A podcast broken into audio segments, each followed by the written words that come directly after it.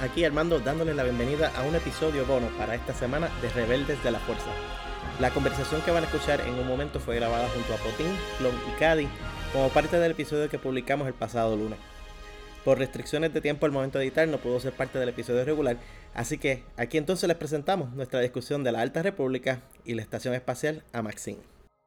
Centuries before the rise of the Empire, prosperity, pioneering, and adventure marked the era of the High Republic. Bueno, y ahora pasamos a la sección que comenzamos la semana pasada, que es hablar un poco de la Alta República. Yo sé que habíamos mencionado hablar de la batalla de Jeddah, pero había tanta emoción con el Mandaloriano esta semana que pues los lectores que tenemos la tarea de hablar de la batalla de Jeddah, que es Clon y yo, hemos decidido mover esa fecha un poquito más adelante.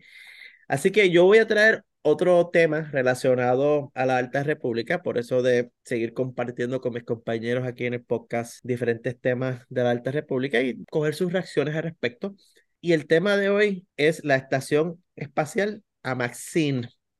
Igual que hice la semana pasada, les pregunto a ustedes, y yo empiezo con Clon aquí abajo, que es el lector. ¿Te suena eso, Clon? La Estación Espacial Amaxin. Creo que tú hablaste de ella un chip pero no estoy seguro de que, de que la misión era crear esta estación en la afuera como, como base de, de, ahí seguir explorando, ¿no? Pero no sé, puede que estoy, estoy mal. Sí, la, la estás confundiendo con el Starlight Beacon. Okay, pero, pero es bueno porque recordaste el Starlight Beacon, así que puntos extra. Potín o Cade, eh, ¿han escuchado algo de la Estación Espacial Amaxine?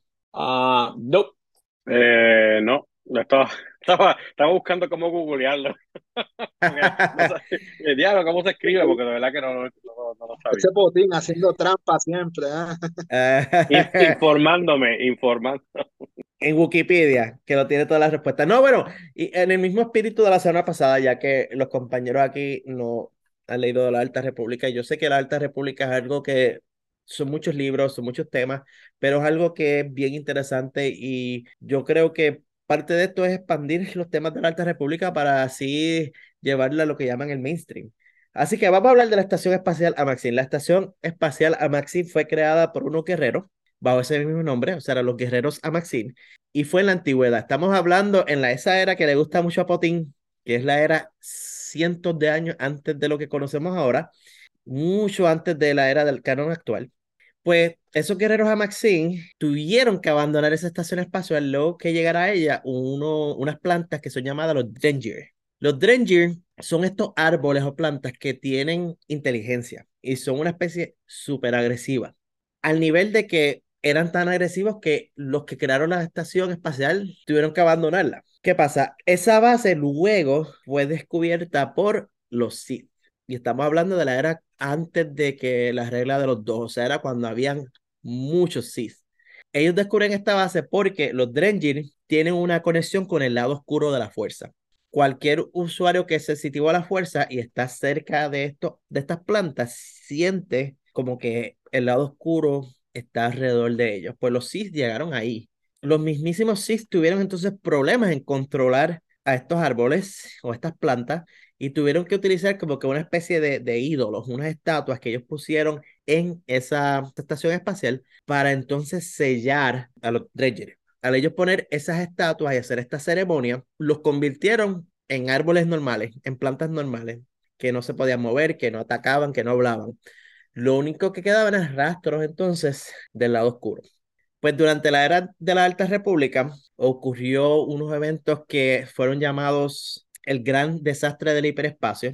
Y esto está escrito dentro de la fase 1. Hay un libro que se llama Into the Dark. Pues unos Jedi llegan a esta estación espacial luego del desastre y sienten la presencia del lado oscuro. ¿Qué pasa?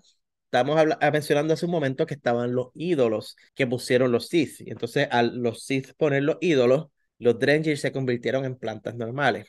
Les pregunto a ustedes, ¿qué ustedes piensan que entonces que los Jedi dedujeron cuando sintieron el lado oscuro? Oye, pues los, los Jedi que procedieron a quitar la estatua pensando que, que la estatua era lo malo. Bingo, diste en el punto, clon. Exactamente. Pero es más, te digo más, clon. ¿Sabes lo que hicieron los Jedi? Cogieron las estatuas, las pusieron en una nave y se las llevaron para Coruscant. Oye, spoiler alert por si acaso, ¿verdad? No, esto es todo spoiler, por eso es que tenemos los, los timestamps. Se las llevaron a Coruscant, Clone. Wow.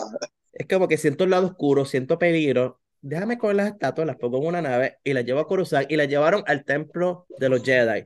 Por si acaso, y por si no lo sabían, que esto debe ser de conocimiento común, el templo Jedi de Coruscant fue construido encima Encima de un templo, sí. un templo Sith. Pues ellos pusieron las estatuas y las llevaron al antiguo templo Sith para entonces tratar de liberar el lado oscuro. Pero ¿qué pasó? Al sacar las estatuas, pues los Drengir cobraron vida. Entonces ellos se dieron cuenta que las estatuas no estaban hechas para atraer el lado oscuro, las estatuas estaban para controlar el lado oscuro, porque los Sith dijeron, estos tipos están fuertes. Pues tuvieron que coger con el mismo cariño y amor, coger las estatuas y llevarlas de Coruscant de vuelta a la base espacial. Porque es que sabemos que los Jedi siempre hacen las mejores decisiones, ¿verdad?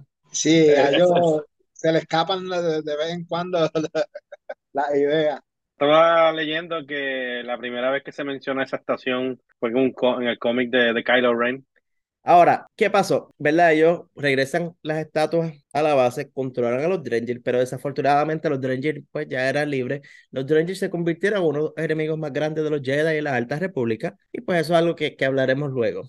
Volvemos a la estación, vamos a hablar un poquito de lo que acaba de mencionar el compañero Potín. Y durante la era de la Nueva República, el líder supremo Snoke adquirió esa base y comenzó a vivir en ella. Y ahí fue donde Ben Solo fue a conocer a Snoke luego de destruir el templo Jedi de Luke Skywalker. Wow, tremenda conexión. Ahí hay años entre una cosa y la otra, ¿no? Exacto. Y cronológicamente, ¿verdad? Cady, que, que es el fanático número uno aquí de Ben Solo, pues mira, ahí fue, ahí fue donde Kylo Ren los comenzó a Kylo Ren, fueron ahí. Estoy interesado en leer ese cómics entonces. Así que Potín, mira para allá. Eso fue la gran conexión.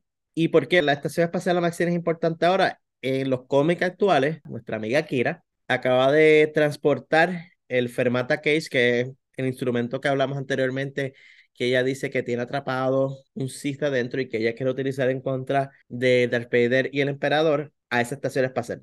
Así que los cómics que salieron la semana pasada nos dejaron en suspenso diciendo que tanto la doctora Afra como Kira, el Emperador y Darth Vader, todos ellos van ahora de camino a la estación espacial a Maxine. No sabemos qué va a pasar ahí.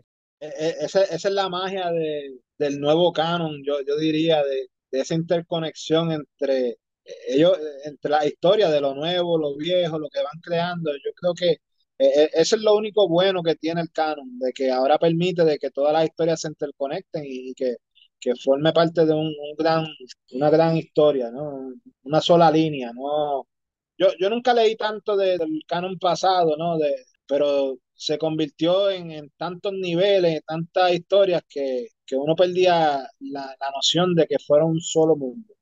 Yo creo que Sí. este plan de relacionado con la estación espacial, por lo menos, están poco a poco abriendo las puertas para traer más historia del pasado, de lo que antes llamaban la antigua república, porque ya aquí tenemos los orígenes de esta estación espacial, era cuando había muchos Sith. En el cómic pasado de Afra, hubo un flashback de uno de los personajes que está viviendo dentro de Afra, porque Afra tiene dentro de ella algo que se llama el Spark Eternal. Y el flashback que fue dibujado en el cómic muestra cuando muchos Sith fueron a atacar a un grupo. O sea, ya vimos en dibujo múltiples Sith con sus lightsabers rojos en acción. O sea, yo creo que el próximo paso pronto puede ser más historias entonces de lo que era la antigua república llevadas entonces al canon actual. Sí, po- po- poco a poco han ido seleccionando, tú sabes, momentos cruciales en lo que era el antiguo canon y lo han traído a, a- a formar parte de, lo han canonizado, por decir la palabra, aparte de, a lo nuevo. Y creo que Disney tiene, bueno, Disney no, yo, el Lucasfilm tiene su, su propio equipo de, de historia, que ahí es que está este, el Hidalgo y... Pablo Hidalgo, sí, el, el, el, el Lucasfilm Story Group, como le dicen. Ajá, y de ahí mismo. Y ayuda tremendo también de que Dave Filoni es el, el que está haciendo la serie, porque él, él, él- él trabajó con George Lucas de la mano cuando Clone Wars. Por más de mil generaciones, los caballeros Jedi fueron los guardianes de la paz y la justicia en la antigua república. Antes de los días oscuros. Antes del imperio. Bueno, hasta aquí este episodio bono dedicado a la Alta República y su conexión con la estación Amaxin. Recuerda suscribirte a nuestro podcast en tu servicio de preferencia Y si te gustó este episodio, apreciamos que nos dejes 5 estrellas y una reseña para que otros puedan encontrarnos. Síguenos en nuestras redes sociales en twitter.com diagonal rebeldes fuerza y en Facebook bajo rebeldes de la fuerza. Y puedes escribirnos a nuestro email en rebeldesdelafuerza at gmail.com. Gracias por escuchar Rebeldes de la Fuerza. Nos vemos la próxima semana cuando hablaremos del lote malo y el regreso de Din Djarin a Mandalore y las aguas bien vivientes de sus minas.